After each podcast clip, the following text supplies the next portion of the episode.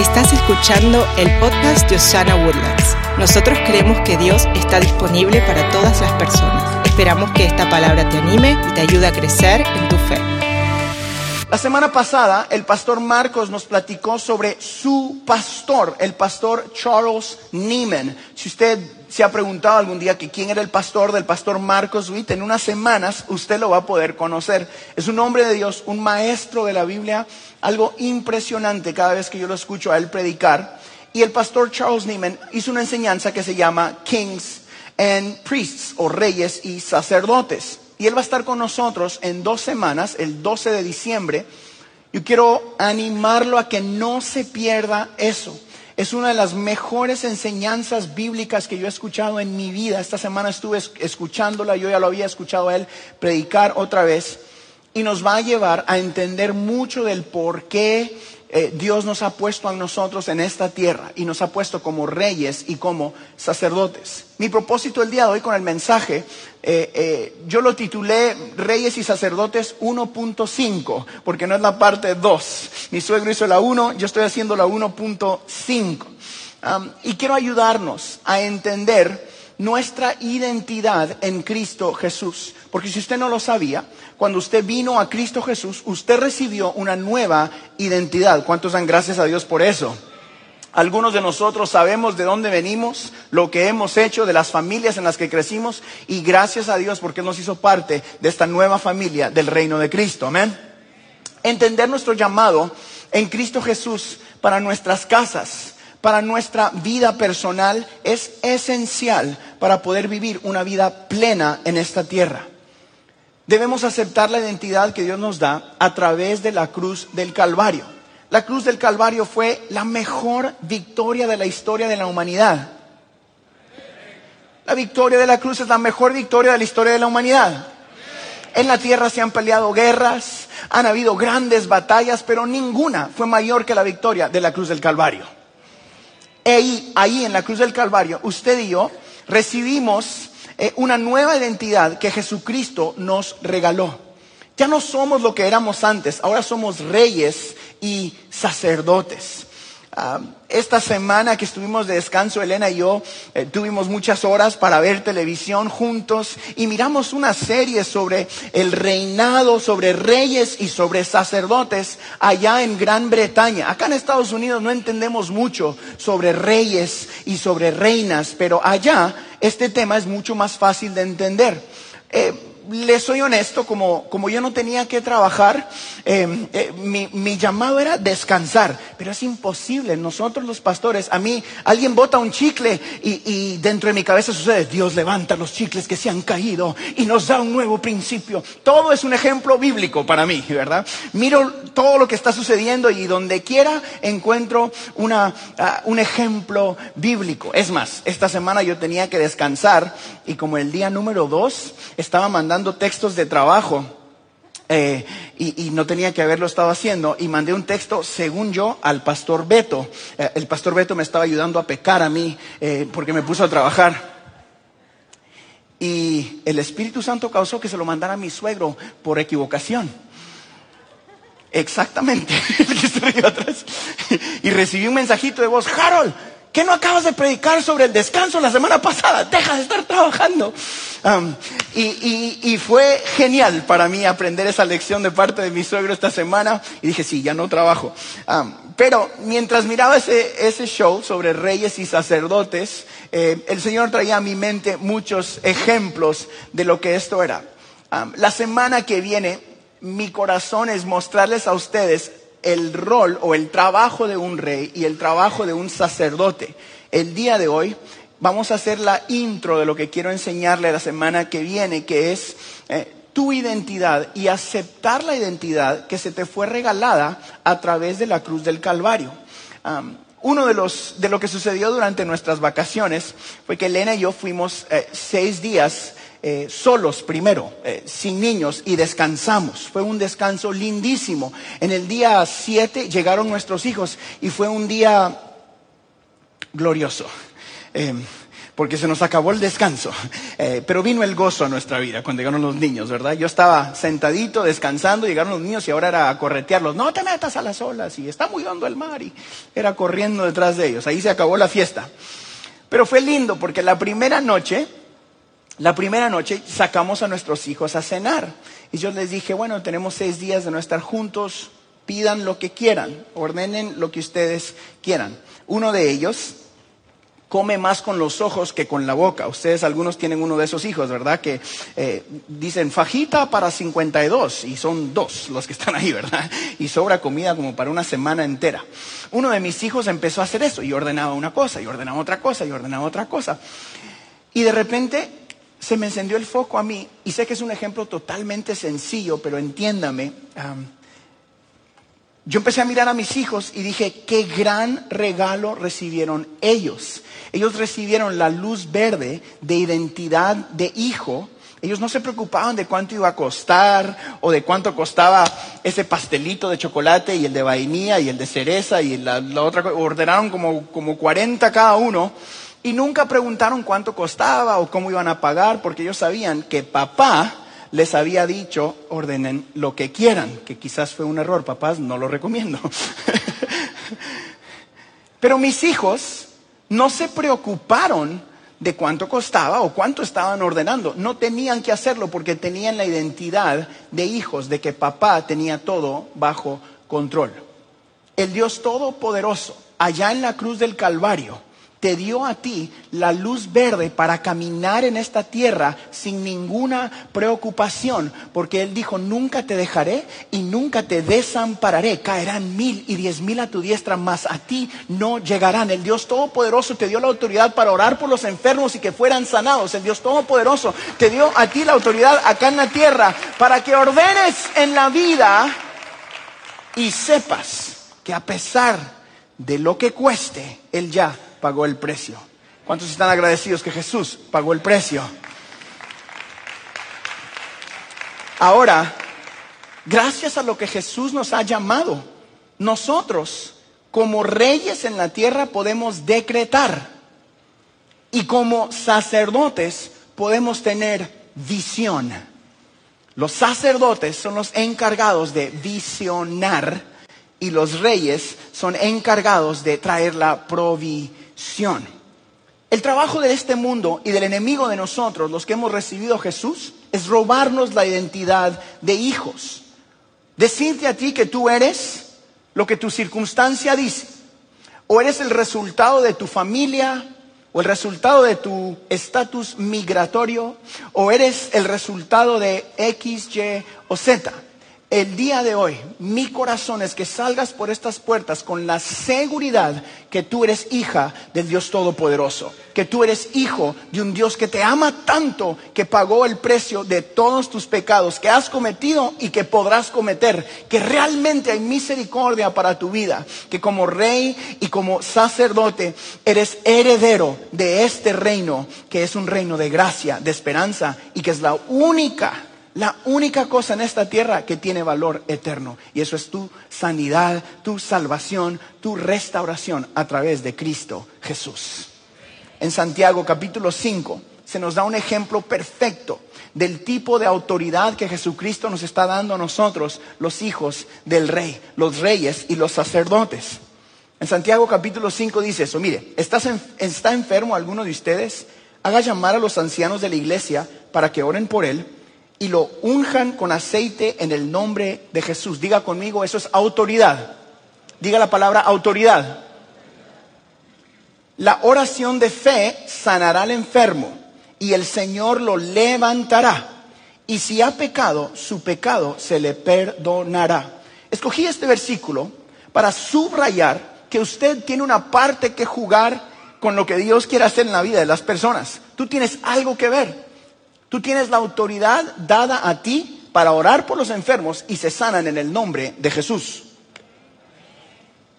Quiero hacer un paréntesis aquí porque muchos de nosotros corremos al altar, especialmente en Latinoamérica, se nos enseñó que necesitábamos un mediador o un sacerdote para llegar al Padre. Aunque eso es algo muy bíblico que se miró y se entendió, yo quiero darle a usted una buena noticia.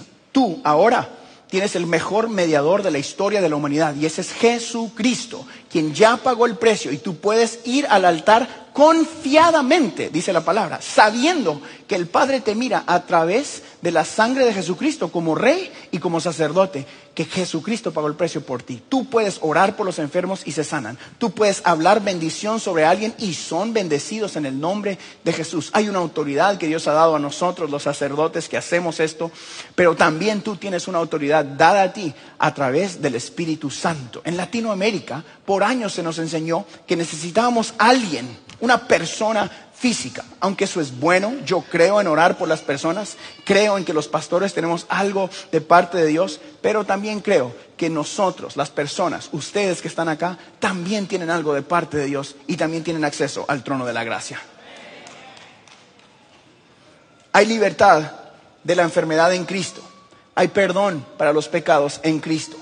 Nosotros, los que hemos recibido este don, del regalo de la salvación, ahora que somos reyes y sacerdotes, um, encontramos esa, um, ah, como que ese título que hemos recibido en Apocalipsis, en el capítulo 1, en el versículo 6, se nos declara eso, reyes y sacerdotes. Mire esto, dice, y nos hizo reyes y sacerdotes para Dios, su Padre.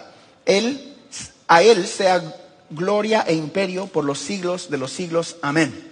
En el capítulo 5 dice, y todos ellos cantaban esta nueva canción, solo tú mereces tomar el libro y romper sus sellos, porque fuiste sacrificado y con tu sangre rescataste para Dios a gente de toda raza, idioma, pueblo y nación. Los hiciste reyes y sacerdotes para nuestro Dios. Ellos gobernarán la tierra. Amigos, todos los que hemos aceptado a Jesús, no importa la raza, no importa de qué pueblo, o no importa de qué nación, ahora en Cristo Jesús somos llamados hijos e hijas, reyes y sacerdotes. Por esto es que yo en esta iglesia enseño que no importa de dónde vengas, o qué tanto tengas, o qué tanto te falte, en Cristo Jesús, a través de la sangre de Cristo, todos, absolutamente todos, somos uno en Él.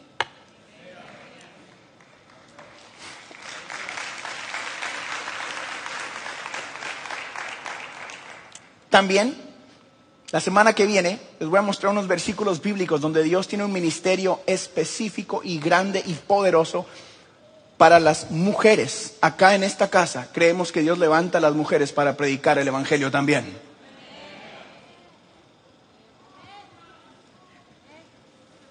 Una más, de este lado tal vez, para que...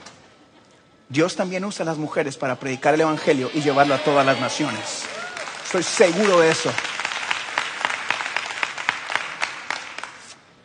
Y todos. Por eso cuando digo reyes me refiero a ustedes también. Y todos, todos nosotros, tenemos que entender que ahora somos reyes y sacerdotes en esta tierra. La pregunta es, ¿para qué? Porque cuando escuchamos la palabra soy un rey, como que tan tararán, ta ta ta ta ta, ta queremos que nos, que nos tiren, no sé, una alfombra roja o algo por el estilo, ¿no? reyes con un corazón de servicio diga servicio. Y con un propósito. La pregunta es, ¿cuál es el propósito? ¿Para qué de este reinado? ¿Para qué de este reino en la tierra? ¿Para qué sacerdotes y para qué reyes? La realidad es de que usted y yo hoy recibimos un mensaje a través de Cristo Jesús que tiene una esperanza que este mundo que está fuera de este reinado no puede encontrar. Míreme aquí, por favor, y esto quizás sea lo más importante que voy a decir hoy. No existe la paz en la tierra sin Cristo Jesús. No existe la salvación del alma del hombre y de la mujer sin Cristo Jesús.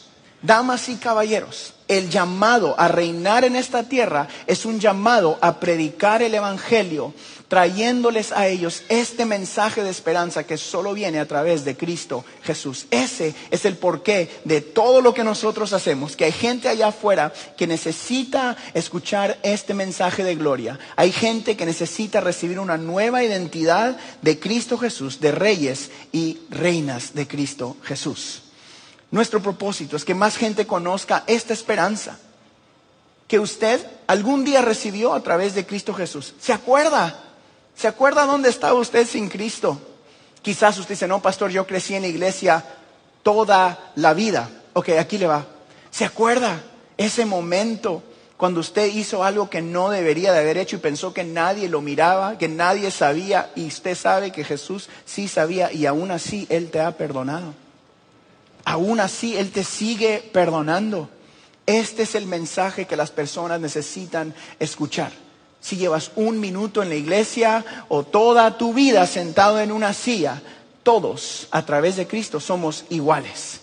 Tú hoy mismo puedes caminar sabiendo que eres hijo del rey y que tu llamado es servir en esta tierra y amar a las personas tal y como Jesús te amó a ti. Como reyes, nuestro reino ¿Cuál será? ¿Cuál es el reino que Dios nos ha entregado? En esta tierra, una manera muy fácil de identificar ese reino es las personas.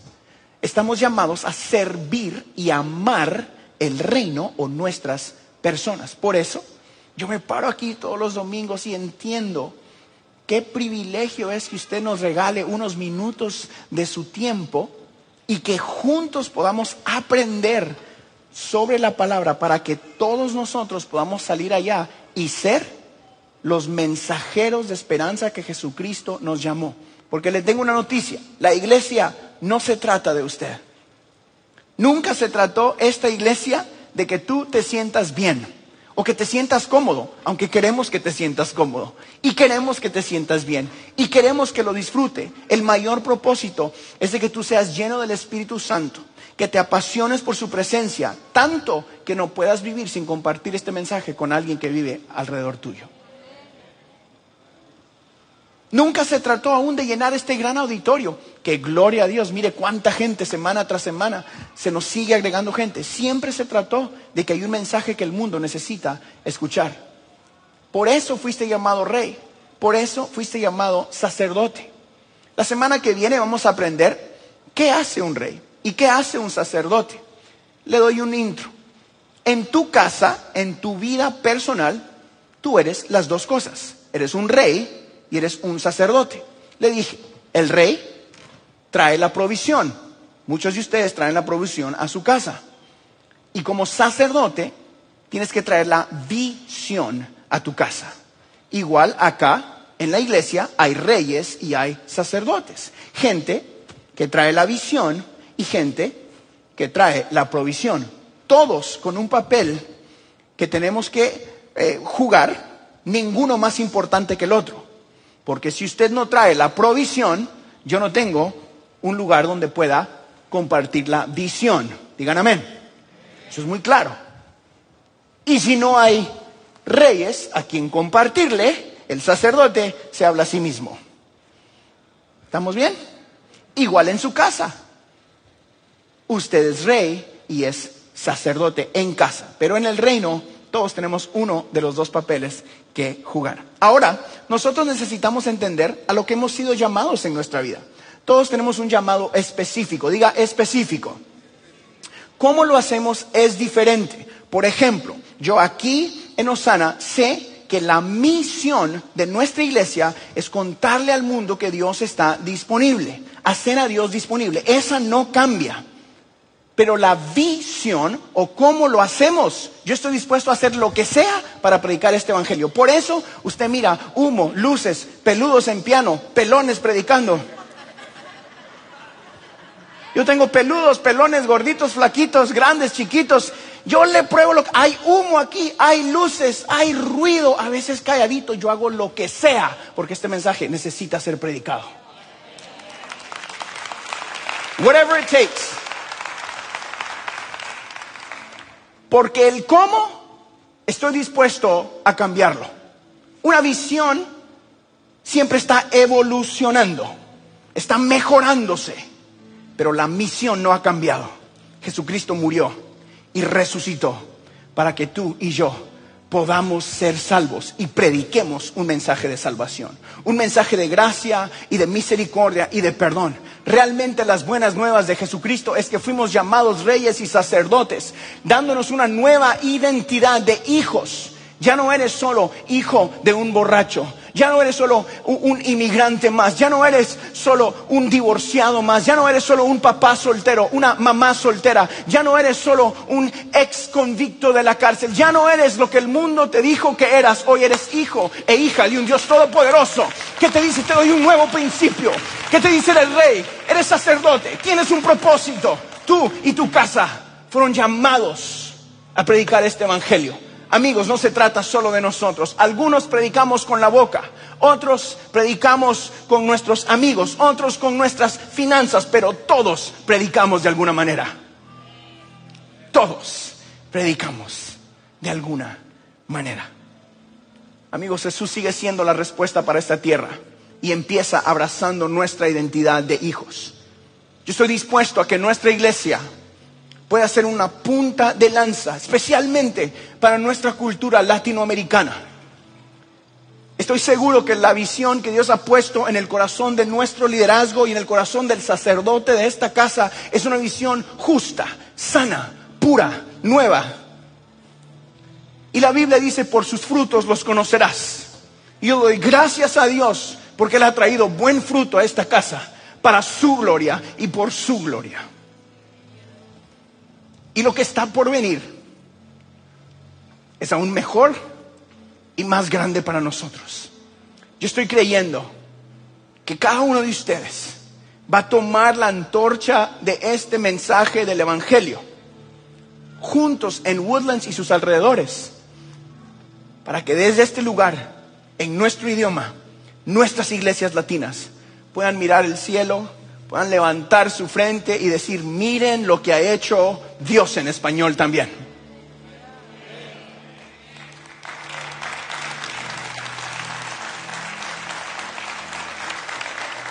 We can do it. Dios sigue estando disponible. Dios sigue estando disponible para las personas, aun cuando han fallado. Dios sigue estando disponible para las personas que necesitan una respuesta de salud y de sanidad. Dios sigue estando disponible tal y como lo estaba al principio. Y hoy, Juan 3:16 sigue siendo la verdad que este mundo necesita escuchar. Porque de tal manera amó Dios al mundo. Te amó a ti tanto que dijo yo pago el precio para que seas mi rey y mi sacerdote en Woodlands y sus alrededores. En conclusión, Primera de Corintios dice esto, versículo 10, ya sea que coman o beban o hagan cualquier cosa, háganlo todo, diga todo, fuerte, todo, para la gloria de Dios. Yo quiero terminar diciéndote a ti, ¿has hecho todo en tu vida para la gloria de Dios hasta el día de hoy? ¿O has caminado basado en los nombres que esta tierra te ha dado? Bueno, somos chiquitos y bueno, vamos empezando. No más, por favor. Levante su frente.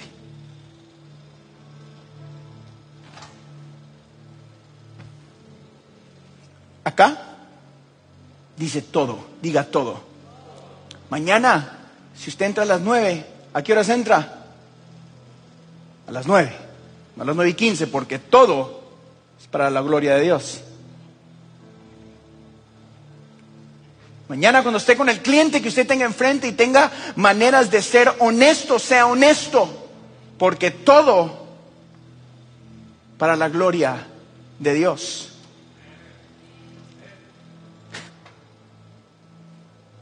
Cuando usted sea papá con sus hijos, sea todo para la gloria de Dios. Cuando sea esposa a su marido o esposo para su esposa, todo para la gloria de Dios. La pregunta es, ¿qué sucedería si cada vez que hagas todo preguntas, honra o no honra a Dios lo que estoy haciendo hoy, ahora?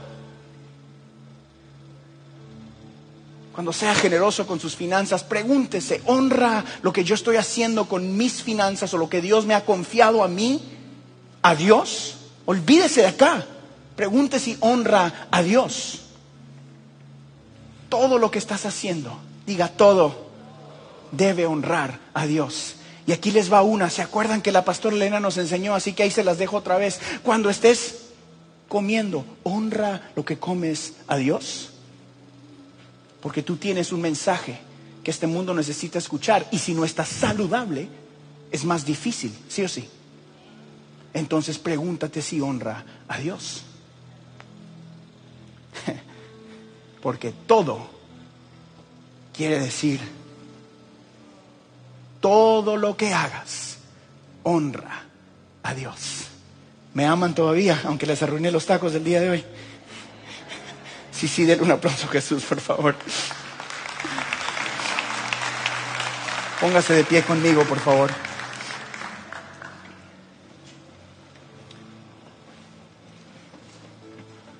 Míreme acá, por favor, regáleme unos minutos más antes de terminar. Mi corazón como pastor y mi trabajo es siempre predicar la verdad de la Biblia, aunque a veces eso no es lo más fácil.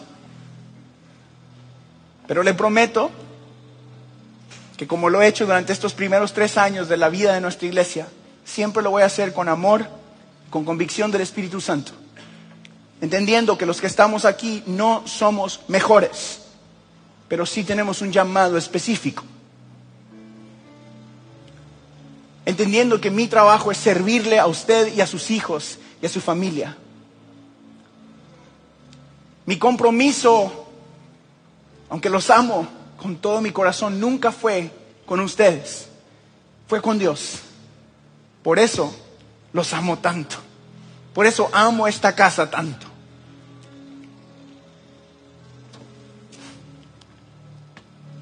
Amo Sana con todo mi corazón que estoy dispuesto a predicar lo que aún no es tan fácil de predicar. Hoy empezamos algo que yo creo que puede cambiar tu vida para siempre. Que si sales de estas puertas aquí, preguntándole a Dios y a ti mismo si todo lo que haces está honrando a Dios, es un buen principio. ¿Estás honrando a Dios en tu negocio? Estás honrando a Dios con tus finanzas, estás honrando a Dios con tu matrimonio, estás honrando a Dios con lo que miras y lo que escuchas, estás honrando a Dios con lo que está en tu radio, estás honrando a Dios con cómo cuidas tu casa, la física y también la que se entiende, que son tus hijos y tu familia. Estás honrando a Dios con cómo cuidas aún hasta tu vehículo, porque todo es todo. Es tiempo que nosotros vivamos dándole gloria a Dios en todo. Desde ahí viene la bendición del Todopoderoso. Creo que la visión de Osana va a requerir que cada uno de nosotros nos miremos como reyes y sacerdotes, porque en lo humano, a mí cada vez que Dios pone enfrente lo que les voy a compartir la semana que viene y las próximas semanas, es tan loco que no puede funcionar humanamente. Necesitamos un milagro de Dios. Y eso me alegra a mí porque es imposible humanamente, pero yo predico un Dios de lo imposible. Lo que Dios tiene para ti y para tus hijos y para nuestra iglesia, como familia de Osana, requiere de un milagro de Dios. ¿Cuántos creen en un Dios de milagro con nosotros? Nuestro tiempo se está acercando y vamos a hacer luz a esta ciudad y a la nación entera en el nombre de Jesús. Pero necesitamos que te empieces a ver como Dios te mira a ti, como rey y como sacerdote.